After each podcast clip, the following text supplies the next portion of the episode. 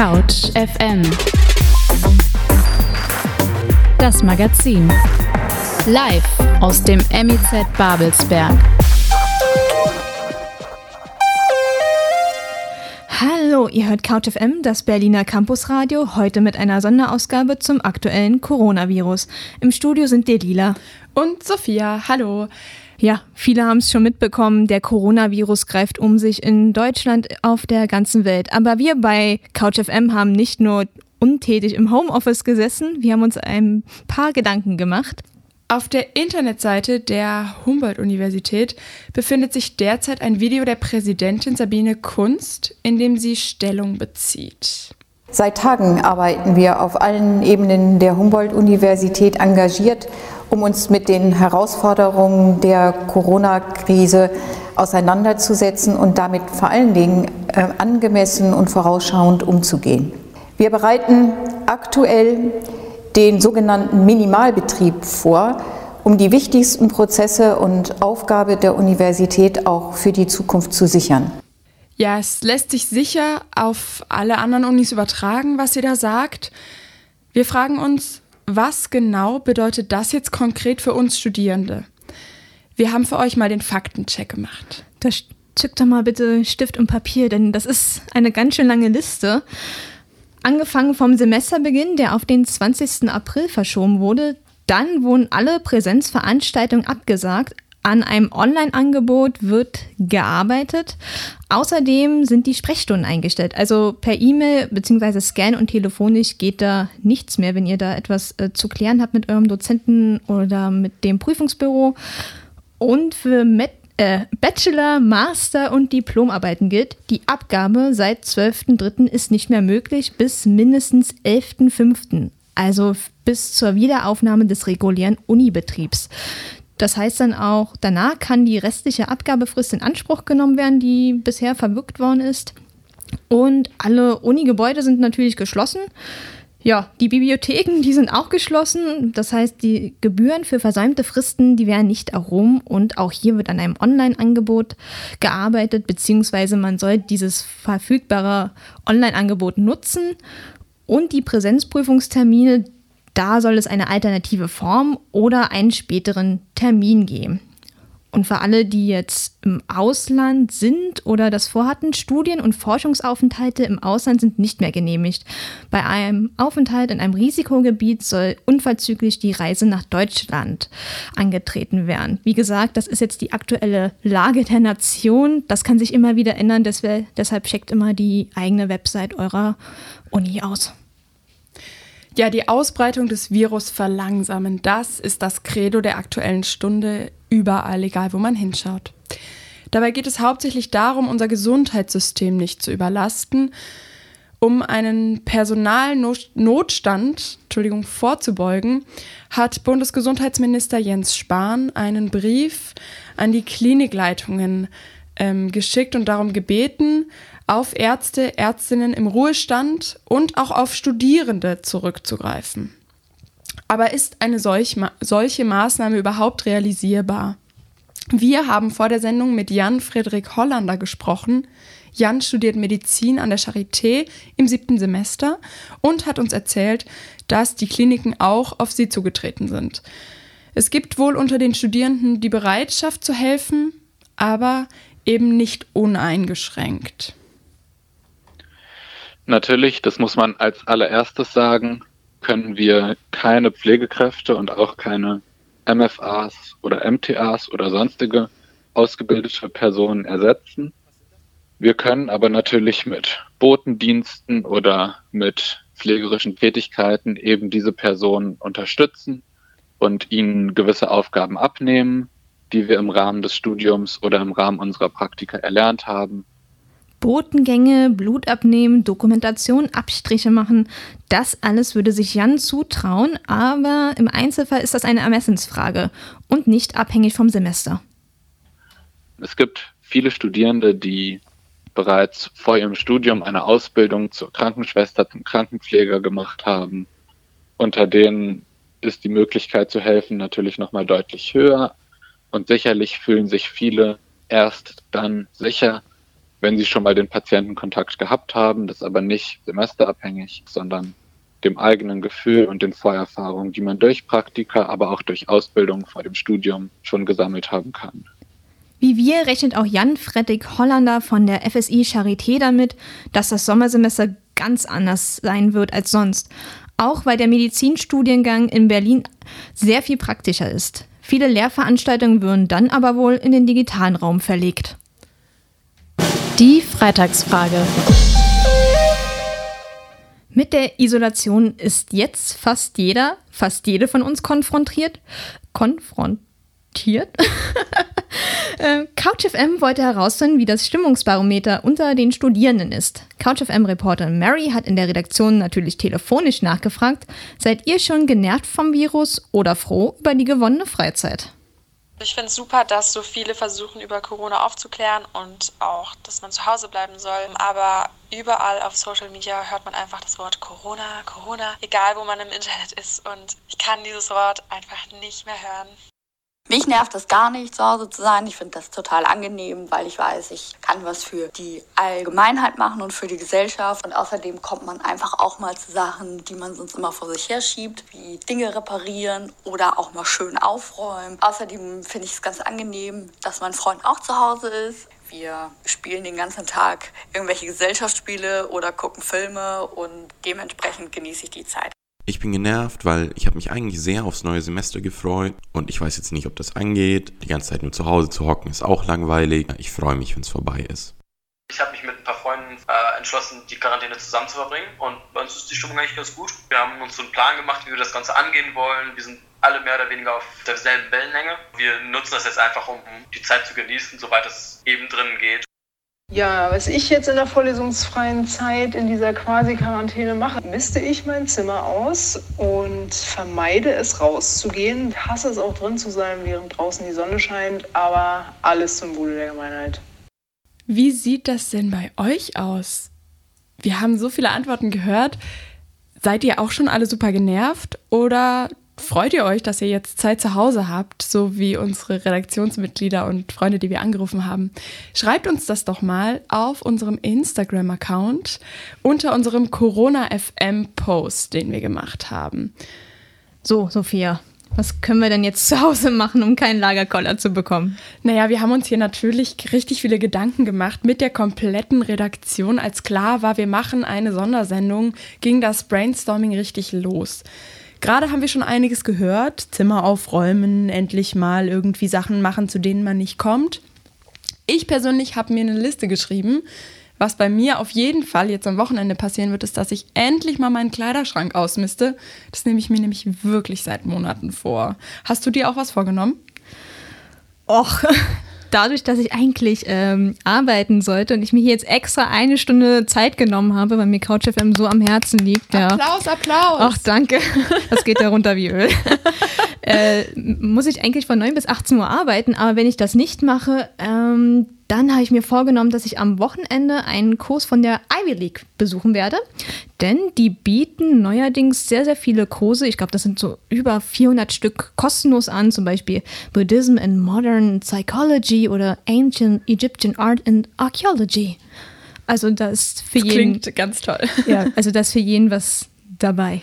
Ich finde generell, die Zeit kann man richtig gut nutzen, um Dinge mal zu lernen, die man irgendwie schon immer mal lernen will und endlich mal aufzuhören zu sagen, ich würde ja so gerne das und das können, sondern jetzt ist die Zeit, das dann auch zu machen. Es gibt so viele YouTube-Tutorials, es gibt so viele Online-Beschreibungen zum Kochen, zum Backen, zum Nähen, Stricken, alles Mögliche. Da kann man sich, denke ich, richtig gut was selber auch mal beibringen, jetzt, wenn man so viel Zeit hat. Hm. Und was ich ganz toll finde, also wenn ihr jemanden habt, den ihr schon lange nicht mehr kontaktiert habt, dann ruft den doch mal an. Zum Beispiel auch die Großeltern, ne? Ja. nicht mehr hingehen, sondern anrufen. Ja, keine Sprachnachricht, keine WhatsApp, echt mal anrufen. Oder Videochatten. Das habe ich auch schon jetzt mit Freunden gemacht. Es gibt auch ganz lustige Spiele, die man online spielen kann, die man sonst normal spielen würde. Irgendwelche Kartenspiele oder Activity-artige Sachen. Man macht einen Online-Chat auf, Man geht auf eine Website, wo es so entsprechende Spiele gibt und dann kann man da wunderbar zusammen spielen. Ist ein bisschen komisch am Anfang, die erste halbe Stunde, weil man so allein in seinem Zimmer sitzt. Aber eigentlich ist es ganz lustig. Also ich finde, man sollte es zumindest versuchen. Mir hat da übrigens ein ähm, Vögelchen gezwitschert. Es gibt da so ein ganz besonderes Projekt. Willst du da uns nicht mal was äh, drüber erzählen? Ja, Erwin, unser Kollege, der auch bei CouchFM Redakteur und Moderator ist, äh, und ich, wir haben genau das gemacht. Wir haben gevideochattet. Und daraus ist eine Idee entstanden, die wir jetzt äh, Gott sei Dank mal endlich umgesetzt haben. Wir haben jetzt nämlich einen Vodcast. Also, wenn ihr irgendwann keine YouTube-Tutorials mehr sehen könnt oder der Fernseher schon heiß gelaufen ist, könnt ihr euch auch Mainstream den neuen Vodcast von uns anschauen. Es ist ein Videochat. Podcast. Was genau das bedeutet, würde ich sagen, findet es einfach raus. Bei YouTube Mainstream eingeben, wie man es schreibt. Oder ähm, alternativ könnt ihr uns auch auf Instagram folgen. Da findet ihr natürlich auch alle Infos dazu. Mainstream-Vodcast. Vodcast schreibt man übrigens wie Podcast nur mit V. was ihr natürlich auch machen könnt, ist immer eine super Idee, wenn man nicht so genau weiß, was man machen soll. Couch FM hören. Heute mit einer Sondersendung zum Coronavirus. Im Studio sind für euch Delila und Sophia. Gesprächsstoff. Die Politik äußert sich täglich, wie wir uns alle verhalten sollen. Auch das Robert Koch Institut gibt fast jeden Tag Meldungen raus, wie gefährlich das Coronavirus ist. Statistisch gesehen sind wir, die 20 bis 29-Jährigen, die Bevölkerungsgruppe, die am häufigsten mit dem Coronavirus infiziert ist. Im Tagesspiegel heißt es, wir sind die Superspreader, die diese Krise vorantreiben. Gleichzeitig wollen sich aber viele aus unserer Generation nicht in ihrer Bewegungsfreiheit einschränken lassen, tun so, als ob nichts wäre, nach dem Motto, die Pandemie werden wir ja sowieso überleben. Wir haben uns CouchFM-Redakteur Florenz ans Telefon geholt, der sich über all diese Fragen so seine Gedanken gemacht hat. Hallo Florenz. Hallo. Florenz, sind wir jungen Leute denn verantwortungslos? Ja, das Gefühl, das könnte man kriegen, wenn man sich so die aktuelle Berichterstattung anschaut. Die Jungen verbreiten das Virus, an dem die Alten sterben. So ungefähr lautet die Message, die man dort in den letzten Tagen vernehmen konnte. Ähm, damit wird die globale Pandemie in einen Generationenkonflikt umgedeutet, ähnlich wie in einer blassen Vorzeit die Frage, wer denn schuld sei an der Klimakatastrophe. Ähm, nur sind es jetzt eben die Jungen, die mit ihrem Hedonismus und ihrer Ignoranz oder wie Spiegeljournalist Markus Feldenkirchen ausdrückte, ihrer freiwilligen Verantwortungslosigkeit die Älteren in Gefahr bringen. Suggestive Schlagzeilen wie 17 Stunden im Kater Blau und dann positiv getestet schlagen in dieselbe Kerbe, als würde der Exzess der einen zur Extinktion der anderen führen. Wer solche Pauschalurteile fällt, vergisst, dass es auch unter den jungen Risikopatientinnen gibt, die genauso wütend sind über die Blasiertheit einiger ihrer Altersgenossen. Und er vergisst, dass es nicht zuletzt die Jungen sind, die ihre Hilfe anbieten beim Einkaufen in der Nachbarschaft etc. Es kann aber auch eigentlich nicht darum gehen, aufzurechnen, wer wie stark von dieser Krise betroffen ist oder Ältere gegen Jüngere auszuspielen. Direkt oder indirekt wird es uns alle treffen und darum kommt es auch auf kollektiv verantwortungsbewusstes Handeln an. Schuldzuweisungen, egal in welche Richtung, helfen da wenig. Sie bestärken nur den Eindruck, den ich insgesamt vom medialen Corona-Diskurs habe, den Eindruck nämlich, dass die Stunde der Moralapostel geschlagen hat und die der Besserwisser. Und dass eine deutsche Blockwart-Mentalität zutage tritt, von der ich eigentlich gehofft hatte, sie wäre vom Erdboden verschwunden. Podcasterin Sarah Hassan hat es in einem Tweet auf den Punkt gebracht, das Unheimlichste an dieser Situation, schreibt sie, sei die Lust am Autoritären. Und ich denke, es liegt jetzt an uns, ob wir Verantwortung übernehmen oder sie uns aus der Hand nehmen lassen. CouchFM-Redakteur Florenz über generationenübergreifendes Verantwortungsbewusstsein in der Corona-Krise. Danke dir, Florenz. Danke euch. Ja, wie am Anfang schon erwähnt, Studierende und, äh, nein, Entschuldigung, Studien- und Forschungsaufhalte im Ausland sind nicht mehr genehmigt für Studierende. Studierende, die sich im Risikogebiet befinden oder generell Deutsche, sollen unverzüglich nach Deutschland zurückkehren. Was aber machen die Studis, die schon längst im Erasmus-Jahr oder Erasmus-Semester sind und da gar nicht mehr wegkommen, weil da eventuell auch äh, Quarantäne ist, aber nicht unbedingt weg wollen, wenn die nicht in einem Risikogebiet sind. Ich habe mit einem Freund von mir telefoniert, Siad. Der ist in Frankreich, genauer gesagt in Toulouse. Dort ist auch Ausgangssperre. Er sitzt also mehr oder weniger zwangsweise in Quarantäne. Ich habe ihn nach der Situation gefragt, muss er jetzt sein Erasmus-Jahr absetzen äh, oder abbrechen? Was ist mit den äh, Punkten? Muss er nach Deutschland? Wie ist die Situation? Also aus Frankreich muss niemand ausreisen. Aber von meiner Uni habe ich nur eine Mail bekommen. Also ihr solltet abwägen, ob das jetzt bei euch sich das noch lohnt oder nicht. Wenn ihr aber euch entscheidet, den Erasmus-Aufenthalt abzubrechen, dann äh, wird der beim, beim Grant Agreement wird das als höhere Gewalt angeführt, der Grund. Aber da, wie gesagt, müsst ihr selber entscheiden. Von anderen, also von anderen Unis aus anderen Ländern kamen dann wirklich äh, Nachrichten wie, kommt jetzt bitte heim, so schnell wie es geht. Mitte Mai werden meine Klausuren vorbei. Ist halt die Frage, wie das mit den Credits hier gehandhabt wird. Ja, da sind noch viele Fragen offen. Danke nach Frankreich an Siad, der als Erasmus-Student unter Quarantäne steht. Apropos Quarantäne, auch in Bayern wurde heute Mittag die Ausgangssperre bekannt gegeben. Die tritt um 0 Uhr dann in Kraft. Unser Kollege CouchFM-Reporter Erwin, der ist gerade in Bayern. Wir haben ihn am Telefon. Hallo Erwin. Hallo zurück ins Studio. Erwin, wie läuft's? Wie ist die Situation? Die Situation ist sehr ruhig dafür, dass die bayerische Landesregierung das schärfste Schwert, das sie hat im Kampf gegen Corona herausgeholt hat.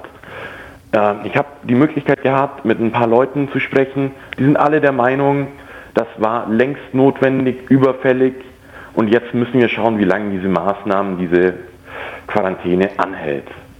Gibt es dazu schon Informationen? Bis jetzt sind es zwei Wochen, ähm, aber die bayerische Landes äh, Landesregierung behält sich natürlich vor, das nach Bedarf zu verlängern, wie wir es ja gerade in Österreich gesehen haben. Alles klar, danke für das Update aus Bayern. Danke, ciao. In welcher Situation wir auch gerade sind. Wir müssen wohl alle erstmal abwarten, bis die Corona-Krise sich bessert. Viele Leute belastet die Pandemie. Manche Menschen haben sogar Angst oder sogar Panik. Aber was tun? Zu freuen kann man ja momentan nicht. Und vor ein paar Wochen haben wir mit Tanja Rathmann von der HU Nightline, das Berliner Studierendentelefon, gesprochen. Sie empfiehlt die Corona-Seelsorge. Wer dort anrufen will, hier die Telefonnummer 030 403 665 885 täglich von 8 bis 18 Uhr. Das ist leider auch schon wieder das Ende unserer Sondersendung zu Corona FM, wie wir es genannt haben. Zum Abschluss haben wir noch einen super Hygienetipp, den wir heute Nachmittag gefunden haben. Der kommt von einer Behörde aus Neukölln. Eine Übertragung über Oberflächen, Klammer auf, Türklinke, Haltegriff in der U-Bahn und Tischplatte, Klammer zu, ist bei Einhaltung der üblichen Hygieneregeln ausgeschlossen. Das Ablecken solcher Oberflächen sollte jedoch nach Möglichkeit auf das absolut erforderliche Maß reduziert werden. Ja, dann würde ich sagen, kann man als gutes Abschlusswort so stehen lassen. Wir machen das, wir versuchen Türklinken und die U-Bahn nur noch im absolut erforderlichen Maß abzuschlecken auf dem ja, Weg nach Hause, ich ja? Versuche mich zu beherrschen. Es ist schwer. wir werden mal sehen. Wir können ja dann ähm, auf Instagram mal posten, wie oft wir es geschafft haben, äh, auf dem Weg nach Hause die U-Bahn abzulecken, beziehungsweise nicht abzulecken, wo wir es eigentlich getan hätten. Liebe Leute, Spaß beiseite. Bleibt gesund, wascht euch die Hände, bleibt zu Hause. Das machen wir jetzt nämlich auch. Wir gehen zurück in die Selbstquarantäne. Ansonsten gibt es uns nach wie vor um 17 Uhr bei Alex Berlin auf der 91.0. Kommt gut in den Feierabend. Tschüss!